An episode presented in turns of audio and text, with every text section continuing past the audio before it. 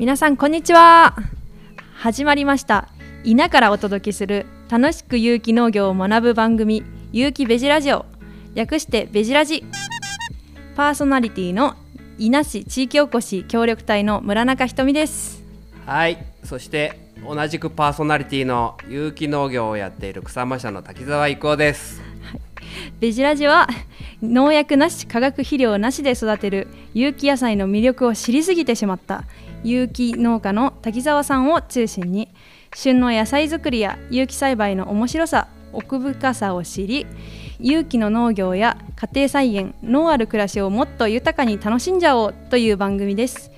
長野県伊那市からお届けしていきます。よろしくお願いします。よろしくお願いしおます。願いします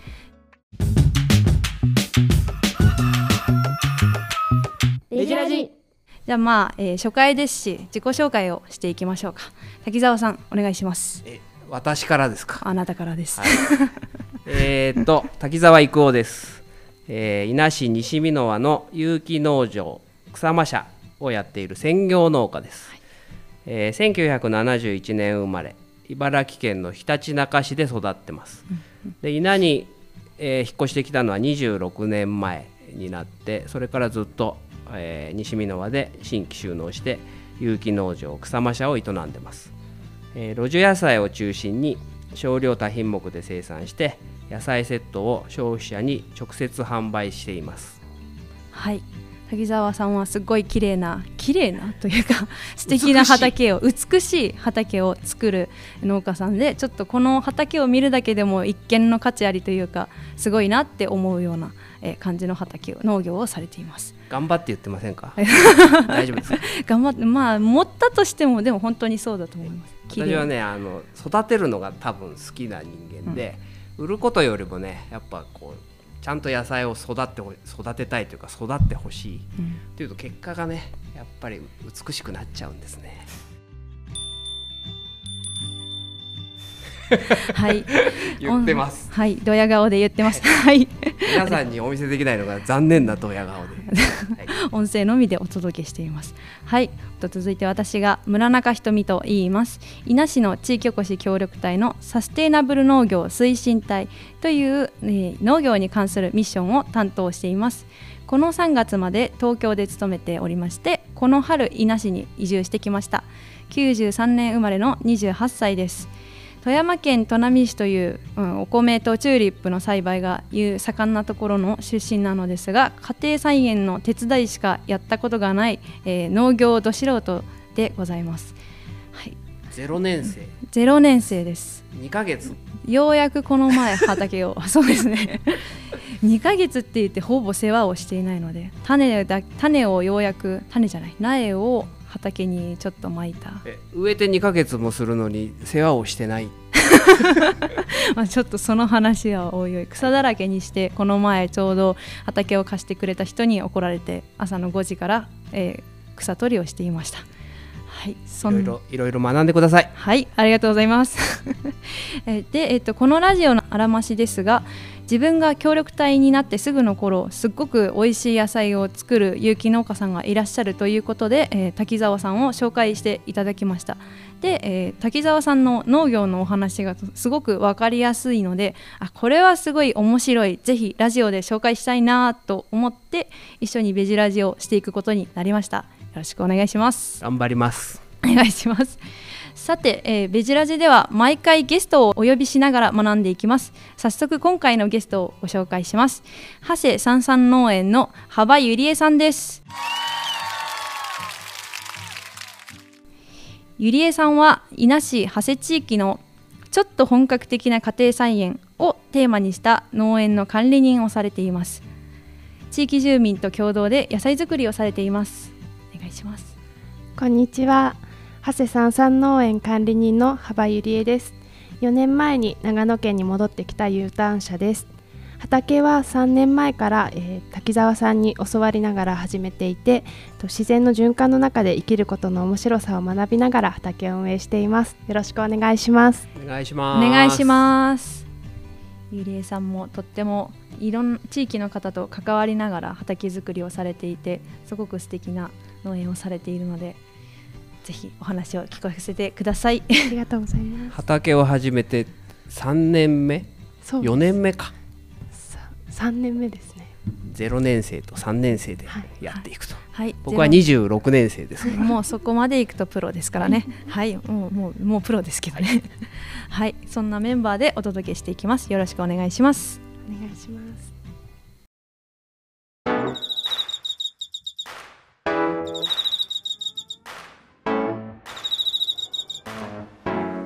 ベジラジベジラジベジラジベジラジはい、それでは今日のテーマを発表していきます。これで簡単。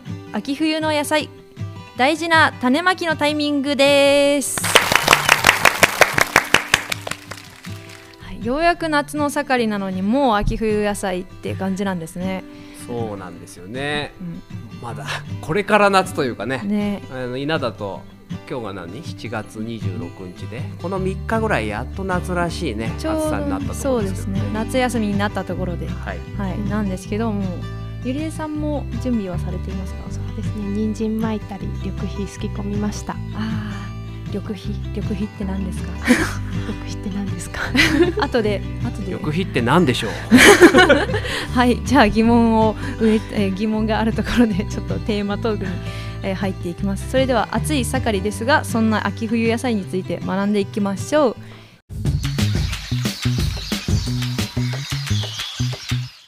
では、えーそもそも植物にとって秋ってどんな季節なんでしょうか？ゆりえさんどうですか？秋って植物にとってどんな季節？お芋とか美味しい野菜が多いなって思います。いやー焼き芋食べたい。実りの秋ってことですかね。あ、そうですよね。ね。食欲皆さんなんか言いますよね。実りの秋。そうですね。実りの秋、食欲の秋。うん。ね。うん。でまあ海のものも食欲の秋には入るけど、実りの秋ってやっぱ植物だよね。でうんえーっとねだから秋がそれじゃどういう季節なのかっていうのをなんかこう皆さんにこう頭の中でこうしっかり認識してもらおうと思ってこの後話していきますけど例えば森で考えてみる。植物。森森はだから秋に向かってどうやってどう変わっていくのか、ね。えーっと例えばだから、えー森だったら夏は青葉。うん。茂ってますよね。それが秋になるとどうなるんでしょう。紅葉していきますね。その先は？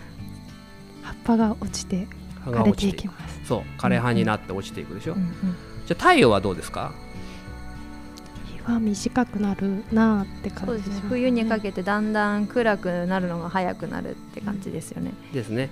えっ、と冬至に向かって冬至っていうのは1年で一番あの昼間の時間が短い時間ですから冬至に向かって日照時間がどんどん減っていく、そのその期間がまあ秋と考えてもらっていいよね。で気温はどうです？もう涼しくなりますね。夏をピークにだんだん涼ね涼ししくなって、くなるよね。そう。で太陽の要はみ力が減っていく。あのに日中の時間も短くなるんで,、で照らされる時間が減れば空気も冷えてくるっていうのでどんどん涼しくなる。太陽の光も弱くなる。なんでその、えー、と太陽の光が弱かったり気温が低くなっていくと、まあ、死の世界というかねうん。あの眠ってた方がいいぐらいの時間に向かっていくっていうのが、えー植物にとっての秋なんですよね。秋から冬にかけて生き物は、えー、と眠っていくというかにぎわいが減っていくって感じですね。そうですね。えっ、と虫やカエルの活動もね本当に減ってきますよね。うんで真冬にね本当稲だったらさ外出てみればわかるんだけどさ、シーンとしてるよね。ね。まだ冬経験してないですけど、長谷村だってシーンとしてるでしょ。人もいないし。こっちの西箕輪もそうだけど 本当人もいない の農家誰もだから外で動いてないし、ね、虫もいないし鳥もな鳥はまあたまにちょっと鳴くぐらいか、ね、カエルも当然鳴かないし。人もどっか行っちゃったのか。そう。それでだから雑草今は草はすごい大変な時期ですけど、雑草なんかも当然冬は動いてないっていうね、うんそういう時期なんですよね。うん。そう。で病原菌なんかもだから実は、まあ、僕らは普段冬なんか目にしないっていうかねカビも生えにくかったりとかしてると思うんだけど、えっ、と高温多湿を好むものが多いのね。う、ん。なので低温下では病気の発生も少なかったりする、うんうんだからまとめれば冬は生き物の匂いが本当減るだから虫も出ないし、ね草も生えにくくて病原菌も活動が鈍るそういう時期になります、うん。じゃあ病気にあ病気にもなりにくくなっていくって感じですね。じゃあ、えっと、農業をしていく上での、えー秋作のメリットって何でしょうか？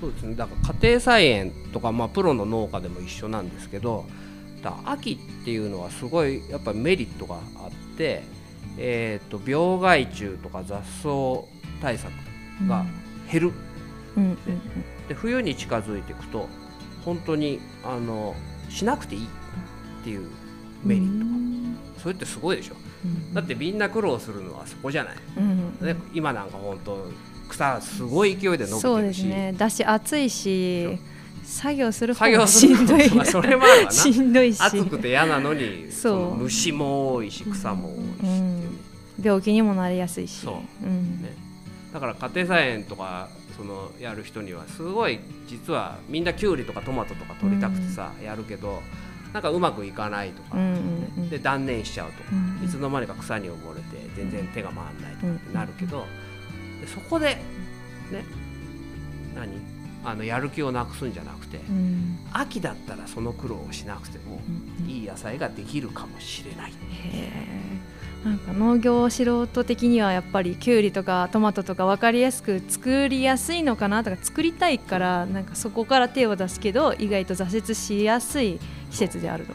難しいねやっぱうんね。そのねあの長谷でやってるまさにそう感じるでしょ、ねなんか勇気で綺麗なキャベツができた時とかわあ嬉しいなって思います、うん、そう本当にそういうのができちゃう時なんだよね、難しいからこそのやりがいもあるかもしれないですけどそこで挫折する人もそうですね。だからそこで夏でめげずにうん。秋だよ。うんうん。だけどそれは秋の準備をするのが この先に話しますけどうん。夏夏の前にしとかなきゃいけないというか今なんだようんねっていう話をこの後してきますけど、ね、そこで楽しむためにだから夏無理だった人もこの先にもっといいことが待っているうんうんうんじゃあまあ秋だから挑戦しやすいみたいなメリットがあると思うんですがじゃあそのメリットを最大限に生かすために、えっと、どういったことが大事になっていきますか？えっとね大きなメリットを得るために大事なのは種まきのタイミングです。うん。わかりますか？種まきのタイミングって言われて私は散々言われてきたので。ゼゼロ年生はどういですか？やもう何ですかね。JA とかに行って種屋さんに売ってる種はいつでも負けると思っているので。ま季節関係なく。まいていい種しか売ってないみたいな。と思ってます。一応裏にそのいつはいつ巻いていいかみたいなスケジュール書いてあるけどあれって結構ざっくりじゃないですか。長いよね。大体なまいていい期間ね。体夏だからいいだろうみたいな。大体。夏だからいいってすごいよね。あったかいしなみたいな。そうなんだよね。それがねだから僕の中ではねだからプロプロの農家だったらまあ多分みんなそうだけど、まあ、頭の中のスケジュールいろんな仕事しなきゃいけない。肥料をまいたりとかね。出荷作業をしなきゃいけないとか。いろんなスケジュールがある中で種まきのタイミングっていうのもかなり細かく何月何日に何をまく何をまくっていうのがこうぎっしり詰め込んでかなり意識して僕たちはやってるうんそれはもう経験でそこに刻脳に刻み込まれてるんですか？そうそうそう。へー。でそこでまかなきゃうんできないんだよ、うん言ってしまえば。へー。やっぱそこの危機感の有無がありますね。もう素人的には危機感ゼロです。でしょ？で前半に話した、ね、あの虫の被害が減るとか草の生育が遅くなるとか、うん。そのメリットが秋にあるわけで、うん。でもそのメリットを得るために本当にここでまけばいいよっていうのがあるんだよね。うん。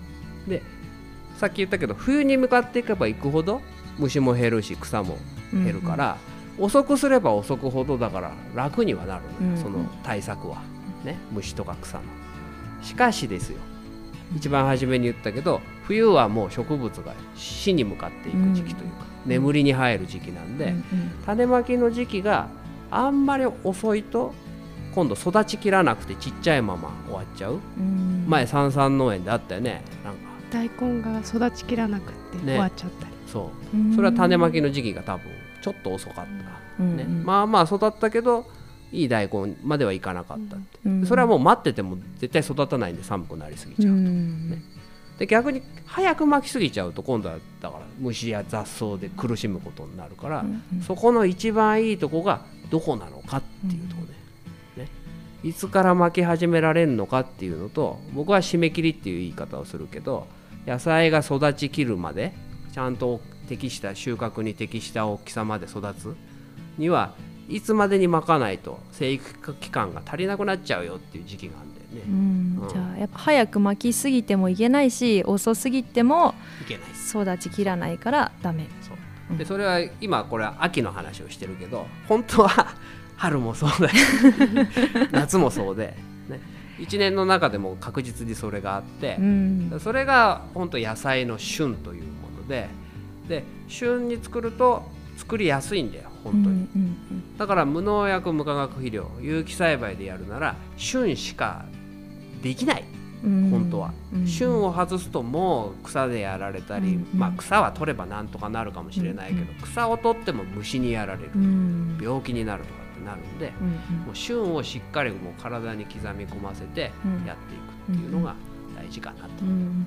旬っていうとなんか食べる側としてはあの味の良さとかそういうことばっかり意識がいってあ旬だからなあのこのかぼちゃは美味しいとかっていう言い方をするけどそれは育ちやすさの面でもやっぱり旬っていうのがあね、その時期がやっぱ一番元気に育つし、うん。綺麗に育つし、うん。ストレスなく育つし、うん。だから当然美味しいわけよ。うんうんうんでそれがとにかくさどこで決まるかどこから始まるかって言ったら種まきなんだよ。種まきで決まっちゃうじゃないスタートの場所がね、うん。うん、だからそれを合わせてやるのがなんか僕は農家の一番大事な仕事っていうかだからいろんな細かい技術よりもまずはその旬を狙って、その自然の流れの中でこう上手に波に乗せてやるっていうか、まずそこでスタートさせるだけでもすごいこうよく野菜が育つ。うん。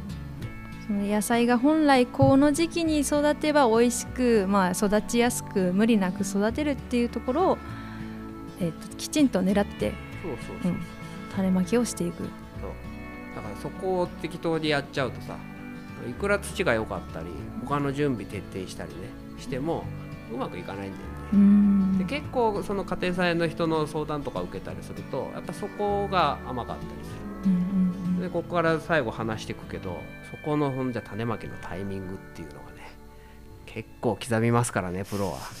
刻むんですね。うんでもそこはなんか地域のねあの上手に家庭菜園やってる人とかの畑見ててもたほとんど同じぐらいの感じで動いてるしうんだからやっぱ上手な人はそれをやってる。うんうんうん。でその日にちがもう何月何日から23日の間みたいなぐらいのへ話だ。ーやっぱりその感覚はやっぱ素人にはないですね。そうそうそう。はい、ありがとうございます。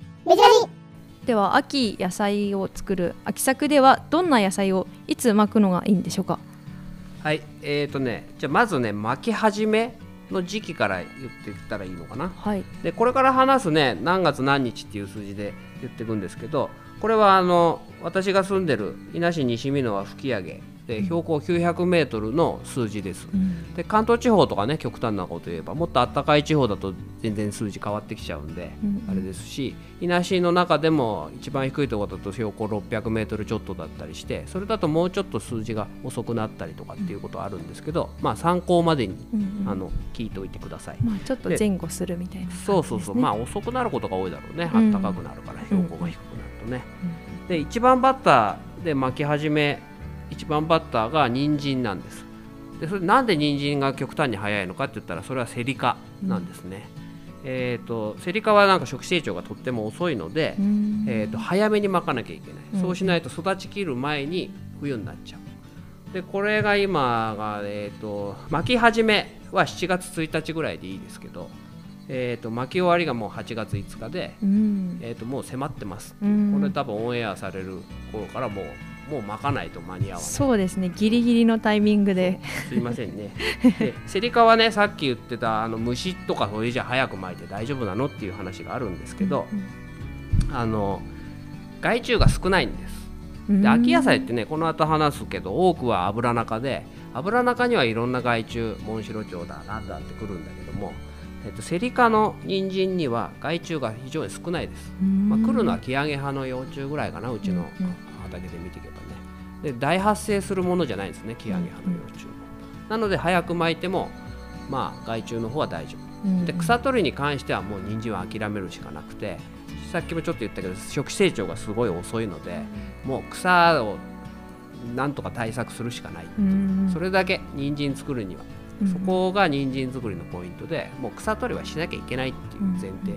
なので草のことはもう考えずにもうとにかくあの育ちちゃんと育つまでの期間を置いてやると8月5日までに巻いてくださいっていう話です。はい、でその次これから話していくのが、えー、大根かぶ小松菜などの油中です。でそれはね生育が人参よりもずっと遅くていいので、遅い期間、ね、短い期間でいいので、えー、と巻き始めが8月20日ぐらいからかなと思います。でこの巻き始めの時期っていうのが、えー、とさっき言ってた害虫の活動が鈍くなってきたり、えー、雑草の発生が若干鈍くなったりゆっくりになったりっていう時期なんですね。でこれより早いと本当にダメになる。もう育ち始めても虫でボロボロになったりとか、うんうん、えー、もう本当に草の勢いもすごくて漏れちゃったりっていう、うんうん、そんなのがあるんだけどこの8月20日ぐらいだからお盆明けるとねお盆の頃からさ幅さんさゆりえさんさ、はい、あの稲は涼しい風が吹くよね。そうですね。必ずね夜になるとギュグッと全然変わんだよね。多分そういうことが影響してんだと思うけどだ気温が違うステージになることでいろんなものが他の自然が穏やかになる、うん、そのタイミングで巻いてやると非常に後がうまくいくっていう、うん。はい、もうお盆過ぎでだいぶ涼しくなるんですねこっちは、ね。うん、はい、じゃあ次白菜ね。白菜も油中です。でも白菜もまあまあ大きめの野菜ですよね。小松菜なんかと比べれば。でかいでしょ？ね、なんであの若干早め、でそういう大きくて、えー、時間かかるもので虫に弱いようなのは苗を作るんですね。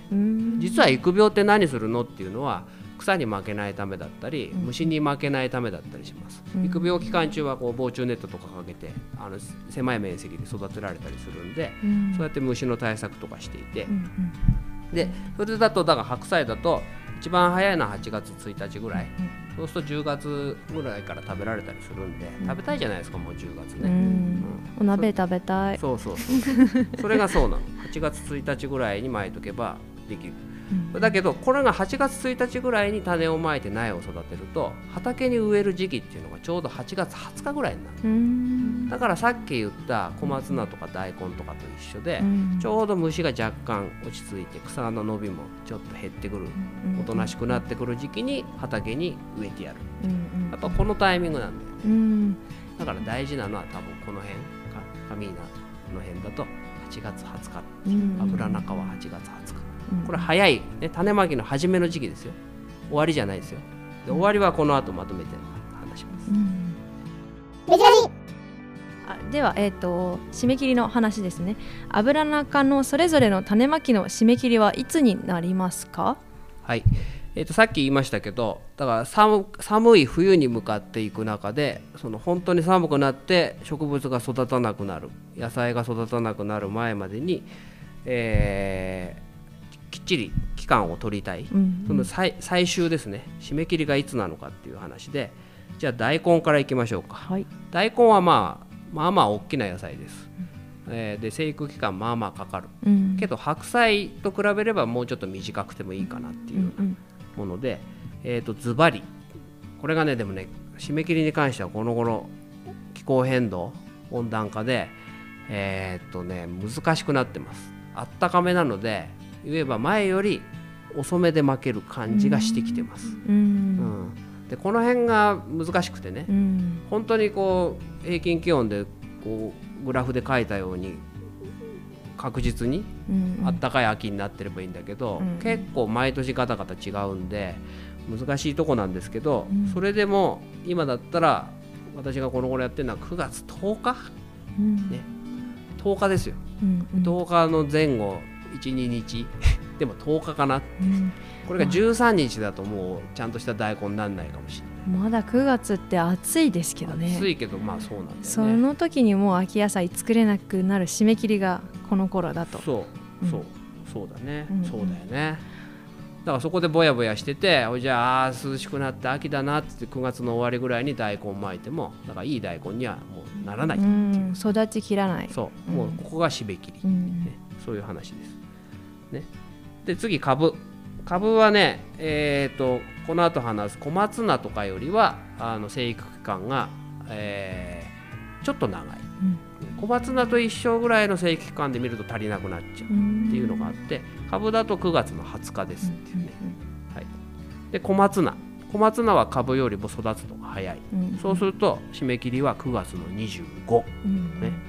で野沢菜皆さんねこの辺の人野沢菜作るじゃないですか、漬物にしますね。そう漬物にする、うん。であれはやっぱでかく育てた方があの柔らかいいい漬物になるんで、結構大きいね。丈が6 0センチとかえ9で0かセンチぐらいまでなるかでかそんなにでかいんですか、うん、それぐらいまで育てたいんへでーやっぱ大きく育つものは栽培期間長くなるんで、うん。そうするとまあ大根と一緒ぐらいかちょっと早くてもいいかなう。ん。で僕の場合は9月の5日から10日ぐらいでやってます、うん。で結構。最後がほうれん草。でほうれん草はさっき人参のとこで言いましたけど科が違う。油中じゃなくて比喩科という科になる。うん。初めて聞きますそうね比喩科、うん。昔は赤坂だったのにいつの間にか変わってたんだよ、科が変わっちゃった。うん、ほうれん草。ほうれん草はあの油中の野菜と比べて寒さに強い、うん。ね、あの専門的な言い方だと耐寒性が強いって言いますけど、うん。寒さに強いんで寒い中でも育っていけるうん。ので、えー、ともっと遅くていいうんうん。でもそれでも締め切りは年内に取りたければ9月の30日です。うん。だから秋物の種まきっていうのは大体その野菜に関しては9月中でおしまいですようんそれはしっかり覚えてうんうん。で9月でも大根はもう9月の上旬だしうんで小松菜なんかは下旬になってくるけどっていうね。けど秋の野菜はさ本当に10月ぐらいから食べたいじゃないですかもう。うんっていうのそですね。まあ、8月20日ぐらいうん。ちょっと虫や草のあれもリスクもあるけど、うん8月20日ぐらいで巻き始めてそれで締め切りは今言った数字の中でそれぞれの野菜に合わせてやっていくと、うんうん。ね、そうすると楽で、うん。ね、こんな草取りとかに追われたり虫をブチブチ潰したりしなくてもいい野菜がしかも10月から101112うん。で長く楽しめるし人参とか大根とか白菜貯蔵できるものは2月まで楽しめますう、ん。長く半年間楽しめる。うん。夏野菜なんてさってそんな言い方しちゃいけないけど、敵でも何でもないんだけど、ね、きゅうりやトマトなんて1ヶ月か1ヶ月半ぐらいしか楽しめない。うん。それと比べたら秋はいいよっていうのが私が今日言いたいことですよ。でそう。そのためにはタイミングが大事です。うん、そうですね。このスケジュールもだって結構5日刻みとか数日刻みで頑張ってでもその分長く秋野菜は楽しめるっていう感じですね。はい。そんな楽しみ方がそんな楽しみがあるありますはい、で今紹介した種まきのスケジュールは、えー、ハッシュご読みとして、えっと、ポッドキャストの概要欄などにリンクを記載しておきますのでぜひご確認ください。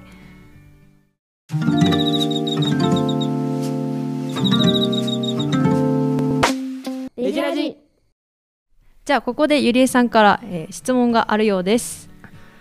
はいなんか三々農園に来てる人ってまあ家庭菜園やる人が多いんですけど、はいはい秋もじゃがいも作れないですか？とか最近聞かれることが多くて滝沢さんは作りますか？なんで秋作りたいんかな？イなね。メージ的に秋になってあ秋じゃがいも食べたいなって思ってなんじゃないですか？じゃがいもないのかね秋その人は。って言ったらあれだけど。普通は春春春巻きだよね。うでね。春巻きでやってでじゃがいもとか芋のあのメリットは貯蔵ができるんで、ねうん。そうすると別に秋作ってなんか夏取れるから夏取ったのを袋とか集めておけば秋うん。食べられる、うん。ただ二度芋っていう言い方をじゃがいものことをする地方がある。でその二度芋の二度って何だか分かる？に二回ってことですか？二回なる？ってこと？2回作れる。二回作れる。あそれが春巻きと秋巻きですっていうね。関東地方とかだと秋巻きでも本当にできる。うん。けどさあの僕も知り合いで知り合いの農家で秋巻きなんか何があったか知らないけど試したことがある人の畑を何回か見てんだけどあんまり収穫量が良くない。春巻きと比べて。うん。3分の1とかそんなしか取れない。うん。それはここが寒いとこだからだと思うね。んなのであんまりおすすめしない。地域によっては作れる可能性もああったかいるとこだといいんだとだから長野県来てもあの飯田の方行ったりねすれば、うんあそれぐらい南に行くだけでうんメリットが出てくると思うけうど、ん稲はやっぱいろいろその辺がちょっと冬が早いんうん。で厳しい感じ、なるほ OK オッケーです。まあやってみたらいいけどね家庭菜園だったど、ら、うん、でもあんまり取れない可能性が高いよっていう、まあやってみてチャレンジしてみてっていうのでもいいかもしれないですね。だから春巻きやってさ何かトラブルがあって全然取れなくてでも自家用のじゃがいも欲しいよねっていうんだったらさ、うん。それはまあ秋巻きでやってみるのもいいんじゃないかな、そうですね。まあやってみて少なくても秋冬にかけて楽しめればっていうのもありますしね。そうそうそう。はい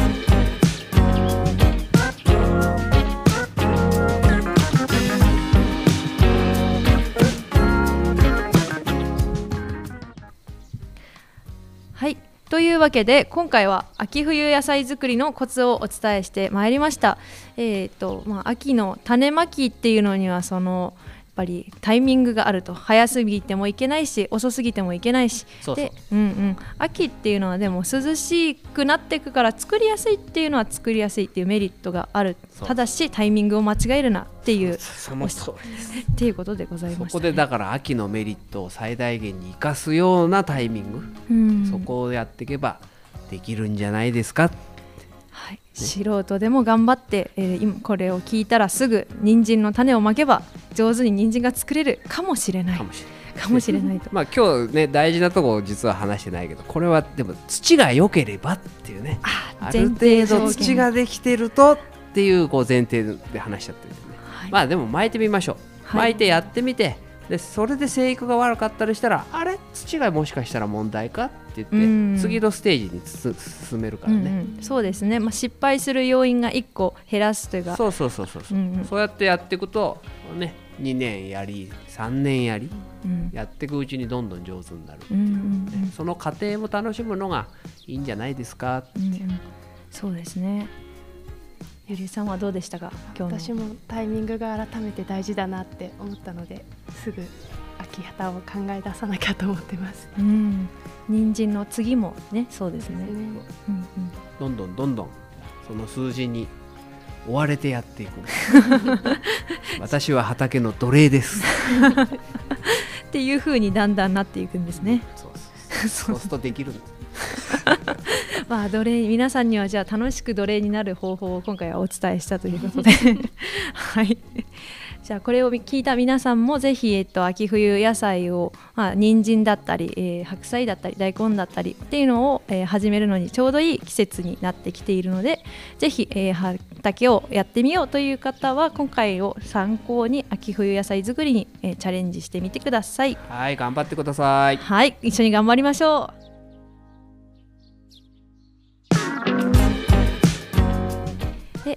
えーこのラジオではポッドキャストで定期的に配信をしていきます。有機農業や農ある暮らしに役立つ情報を発信していきますので、えーよろしければチャンネル登録をお願いします。今回の放送の感想を、えー、インスタグラム、フェイスブックなどのコメント欄でいただけると嬉しいです。